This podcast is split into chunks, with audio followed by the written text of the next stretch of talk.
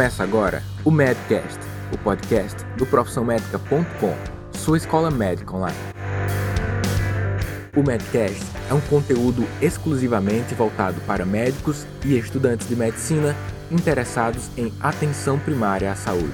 É produzido pelos médicos Daniel Coriolano e Roberto Ribeiro Maranhão, o Bob. Olá, amigos do Medcast, Bob aqui com vocês.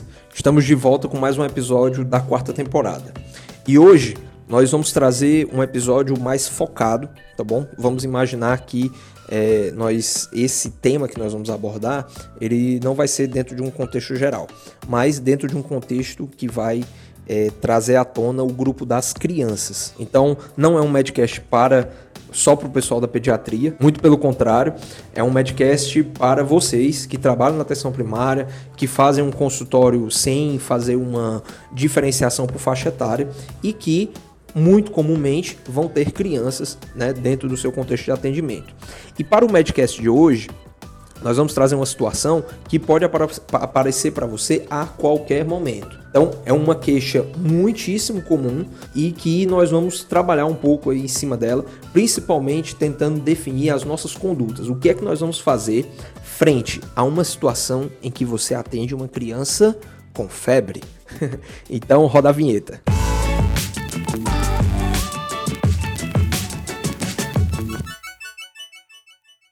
Bom, pessoal, então o tema é febre.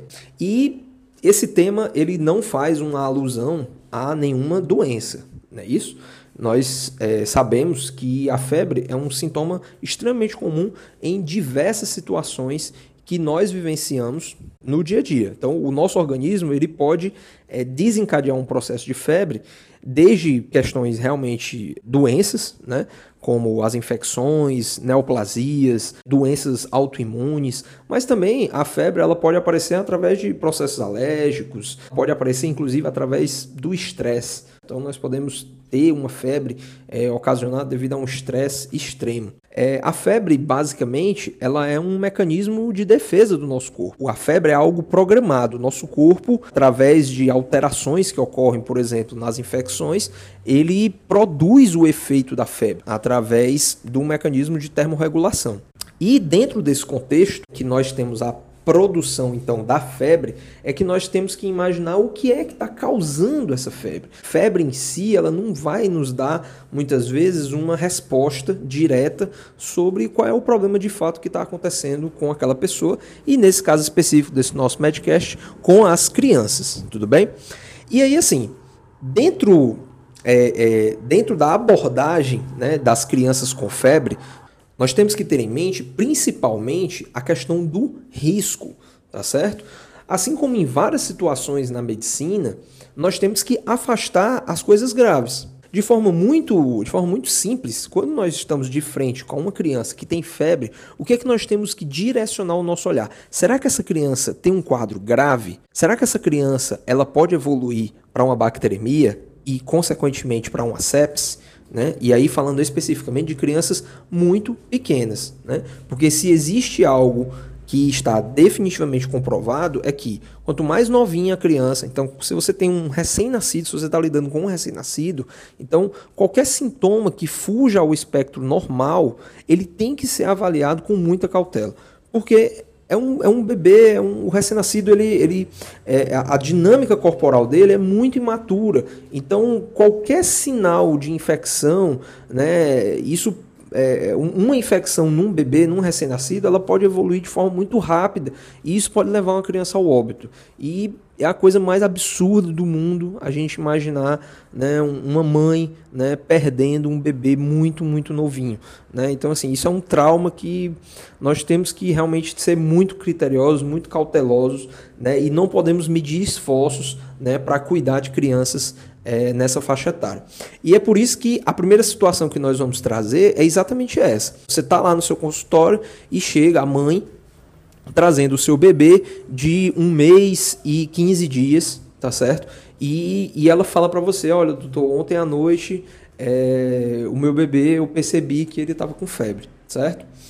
E aí, vamos trabalhar essa questão da percepção.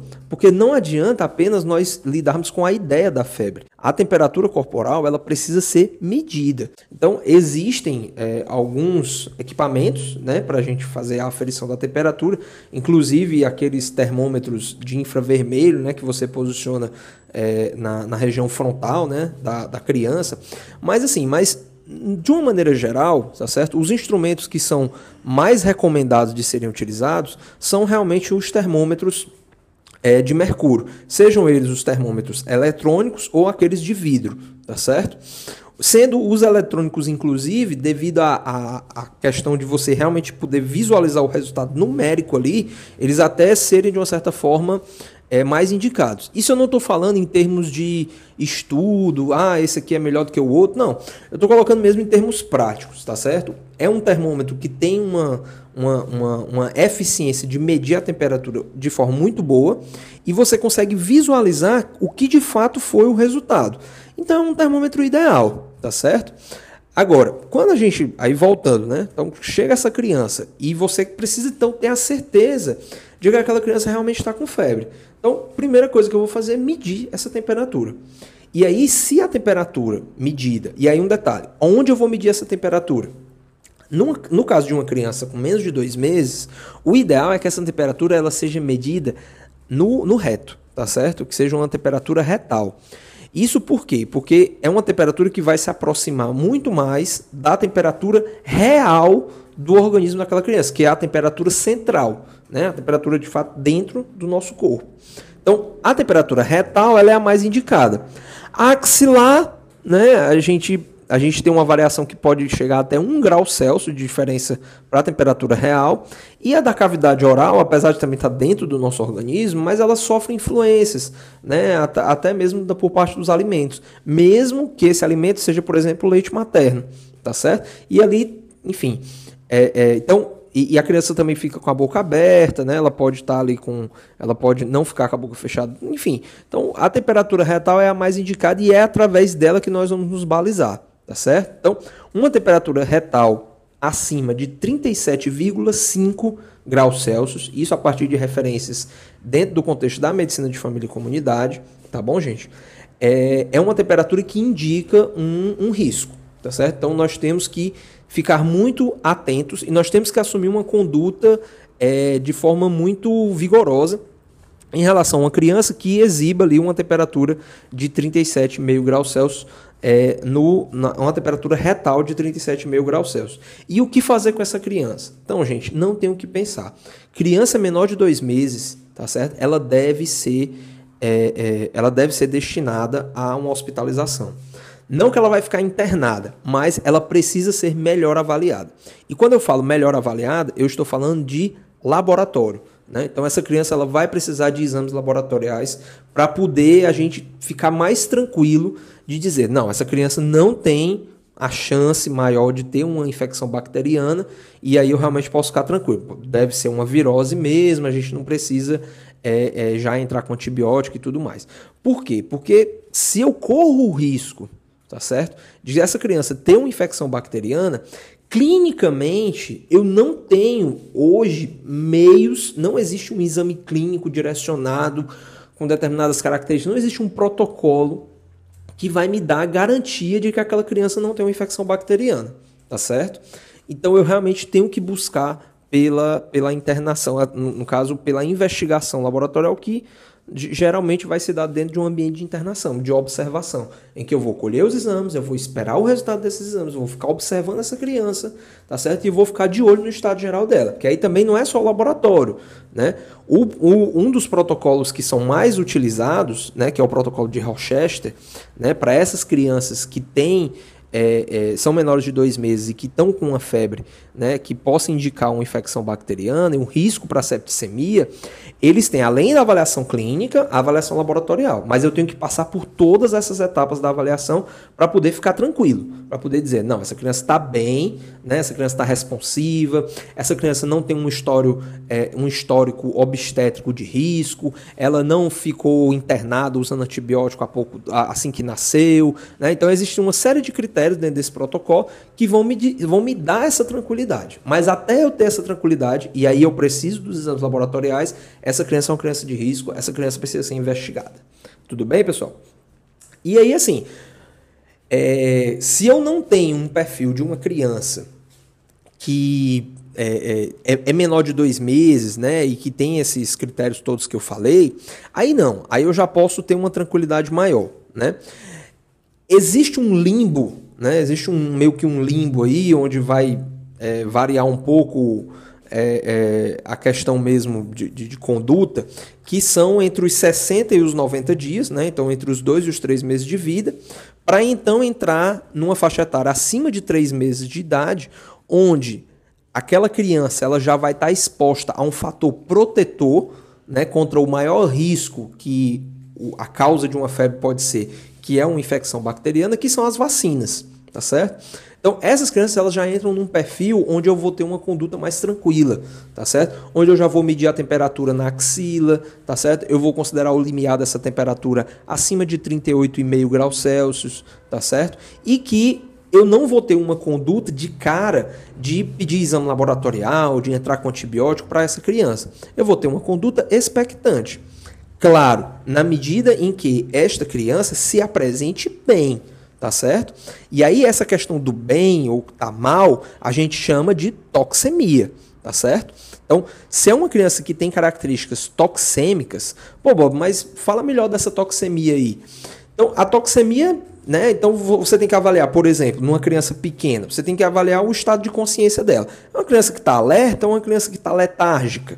Né? Outra coisa também é o choro. É uma criança que não para de chorar, que a gente chama que ela tem um choro persistente tá certo? Então, essa criança, ela não, não tá bem, tá certo? Ah, não, mas ela chora ali de vez em quando. Tá, e aí como é que é esse choro? É um choro vigoroso, né? Aquele choro bem forte. Então, isso é um sinal positivo. Então, existem os critérios para toxemia, tá certo? Outra coisa que pode ser observada também é a pele da criança. A pele, ela fala muito, né? Porque a criança pequenininha ali tem uma superfície corporal pequena, então, a pele ela vai exibir sinais de gravidade para você. É uma pele cianótica, é uma pele que tem características de desidratação, tá, tá, tá, tá toda enrugada, né? Então, essa criança tá desidratando, isso é um sinal de alerta, tá certo? Então, nós temos que ficar ligados nesses sinais de alerta, porque eles é que vão definir como é que vai ser a nossa conduta. Se vai ser uma conduta, aí não, é uma criança que está toxêmica, então já vou correr para pedir exame laboratório dessa criança, né? Porque aí provavelmente deve se tratar de uma infecção bacteriana. Se eu não tenho acesso a exame laboratorial, eu vou procurar então qual é o foco, né? Essa criança tá com infecção, essa febre aqui ela não tá, ela não é uma febre bobinha, é uma febre grave, né? Provavelmente ela tem uma infecção. E de onde é que está vindo essa infecção? Na maioria das vezes, né, através de um exame clínico detalhado, você vai conseguir localizar. Né? Não, essa criança ela tem uma infecção respiratória. Não, essa criança está com uma otite. Né? Ou então, não, a mãe está dizendo que a criança diminuiu a urina. Opa, então será que essa criança não está com a ITU? Né? Então, a questão do, dos exames, eles também vão ter que ser ali. É, eu também vou ter que analisar como é que é o acesso. Porque Caso eu não tenha acesso aos exames e eu veja que aquela criança está progredindo, eu posso até fazer um encaminhamento para a criança ser hospitalizada e progredir com a investigação, mas eu tenho que rapidamente pensar em, em, em entrar com um antibiótico para essa criança, porque é isso, obviamente, tratando de uma infecção bacteriana, que vai dar o resultado para o tratamento dela, tá certo? Então, gente, a, a conduta então é sempre você pensar qual é o risco que essa criança tem de evoluir gravemente a partir dessa febre?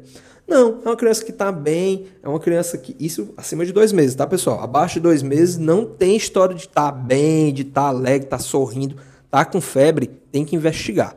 Agora, passou desse período, aí não.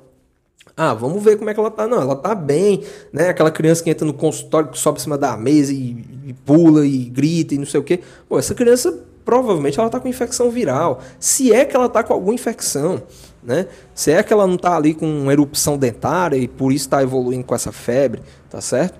Então, isso é o que a gente tem que ter como foco, tá certo? Quando a gente vai avaliar uma criança que chega com febre no consultório. E aí tranquilizar os pais, né? Quem, quem, quem estiver acompanhando ali a criança.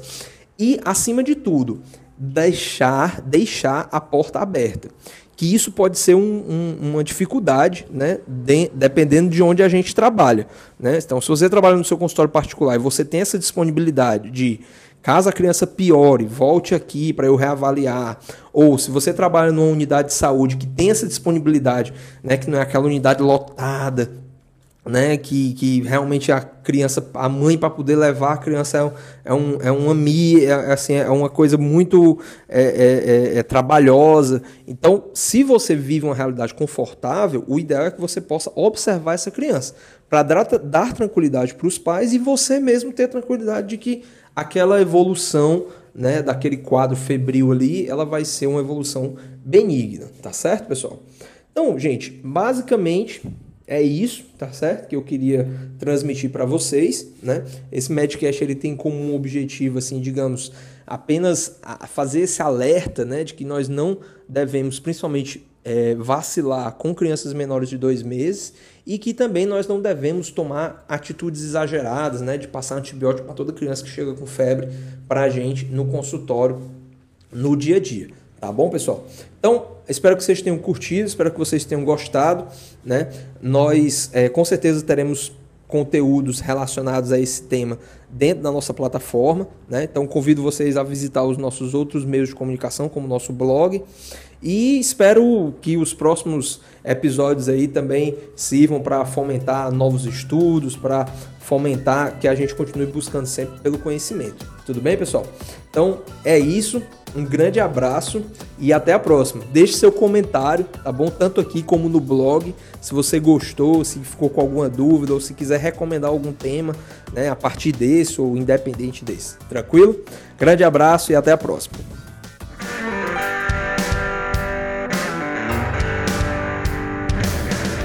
Você ouviu mais um episódio do Medcast, um oferecimento profissionalmedica.com